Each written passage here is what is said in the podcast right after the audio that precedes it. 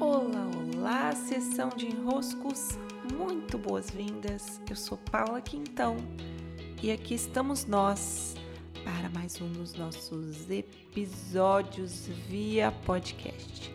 E estamos em meio ao especial sobre negócios e consciência, brindando o tempo de inscrições abertas para minha última turma de mentoria desse ano de 2022.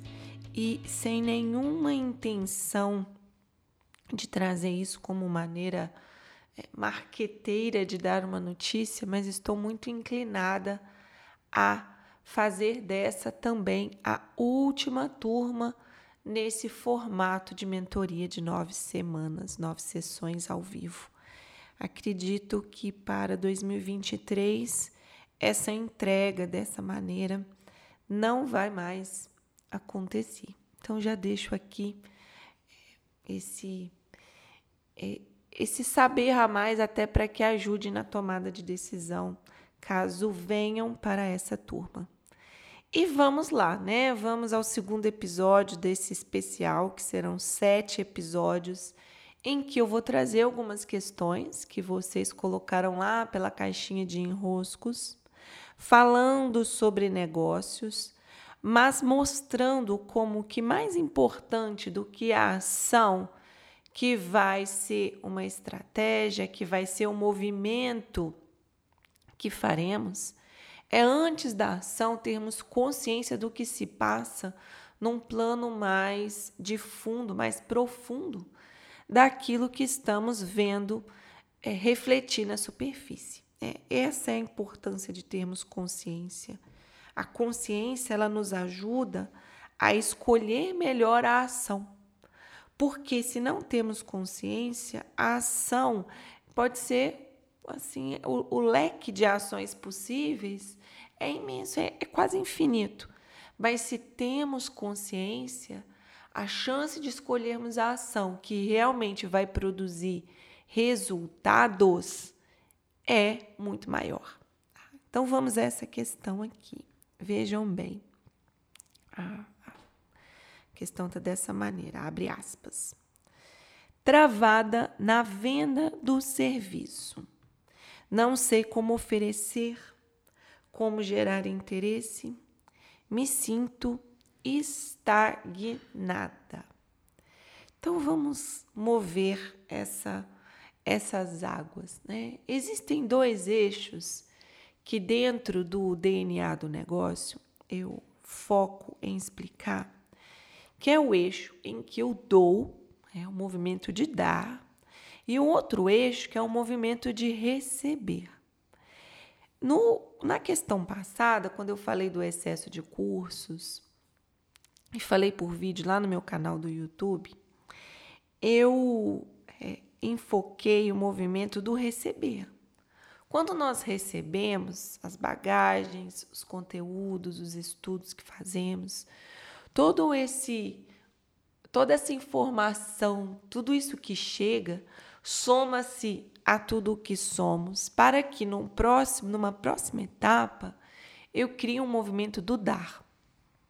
Quando tratamos de comunicação de vendas, nós estamos dentro do eixo do dar. E dentro desse eixo há uma estação, vamos dizer assim, que é uma estação das criações.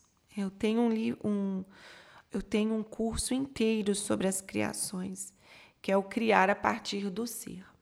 Dentro desse eixo estão as comunicações de venda, porque elas também fazem, paralelo aos nossos produtos, uma um eixo de criação, uma estação em que eu crio, em que eu pego algo que está dentro de mim e transformo numa comunicação. Comunicação de vendas é uma maneira de conectar o produto, o serviço que eu tenho com o outro que está lá do outro lado, né? criando essa ponte, dizendo e revelando ao outro que esse produto, que esse serviço existe. Porém, qual é o problema?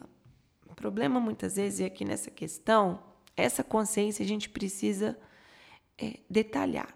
Quando eu digo assim, como gerar interesse. Não sei como oferecer, não sei como gerar interesse. Esse ponto é o que precisa vir aqui para a gente como alerta. O meu papel quando faço uma comunicação de vendas, e isso marketing, ele quer muito ressaltar que eu preciso gerar esse interesse, como se eu precisasse persuadir o outro a vir por essa ponte. Estou dizendo a vocês que a comunicação de vendas nada mais é do que criar a ponte, revelar que a ponte existe. Porém, criar o interesse de atravessar a ponte não pode ser um papel, não pode ser um papel que a gente tenha que fazer na nossa comunicação de vendas. Porque o movimento de atravessar a ponte precisa ser escolha do outro. O gerar interesse cria um como se fosse uma distorção no que verdadeiramente eu preciso fazer quando eu tenho um produto e quando eu vou dizer que ele existe. Quando eu estou dizendo que ele existe, é muito mais natural. Olha, isso aqui existe, funciona assim, assim, assim. A mentoria, por exemplo, existe. Acontece em nove semanas. O valor de investimento é tal. Os detalhes todos eu coloquei nesse documento aqui. Aqui está o link. Acontece tal e tal duas vezes por ano, esse ano é a última vez, ano que vem nem vai ter mais. Eu estou revelando o que é. Eu revelo o que é. Isso não me custa. Porque o que é, eu tenho como me apropriar. Afinal, é o meu produto, é o meu serviço. É como convidar alguém para uma festa. Convidar para uma festa que vamos dar em nossa casa. Mas se eu começo a me interessar em fazer uma comunicação então eu deixo de pensar em revelar o meu produto e começo a ter como objetivo criar uma comunicação que precisa gerar interesse, que precisa persuadir, que precisa fazer o outro se mover sem ele nem querer se mover, eu tenho um peso muito maior para o que tem que ser essa comunicação. Então a chance é de você realmente não conseguir, de você travar. Por quê? são movimentos que não estão sob o seu controle. Mover o outro não está no seu controle.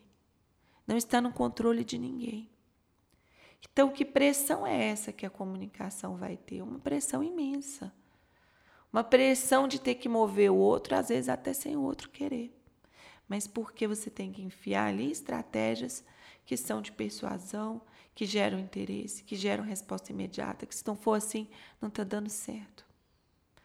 Então, o que nos prejudica não é fazer a coisa pela coisa, é fazer a coisa por um por um item, por uma para gerar um resultado que não está no meu controle. Não está no meu controle o que, que o outro vai fazer quando a comunicação chegar nele. Eu não posso querer ter esse controle. Eu posso ter controle sobre a parte que me cabe, que é contar o que é o meu produto, o que é o meu serviço. Gerar interesse, quem vai gerar interesse é o outro na caminhada dele, com o que ele sabe que precisa, com o que ele sabe que ele tem de necessidade, e aí ele vai atravessar a ponte. Não é você arrancando o outro de lá e fazendo ele atravessar a ponte. Que ilusão! Que ilusão! É mais uma ilusão. Que quando nós nos concentramos no que importa, que é eu contar o que existe, a estagnação de comunicar vendas, ela tende a ir cessando. Tá? Tende a cessar. Muito bem, meus queridos e minhas queridas. Esse foi o nosso episódio de hoje. Minha voz não está das melhores. Mas é nosso segundo episódio do especial sobre os nossos negócios e a consciência sobre o que realmente se passa. Beijos e até!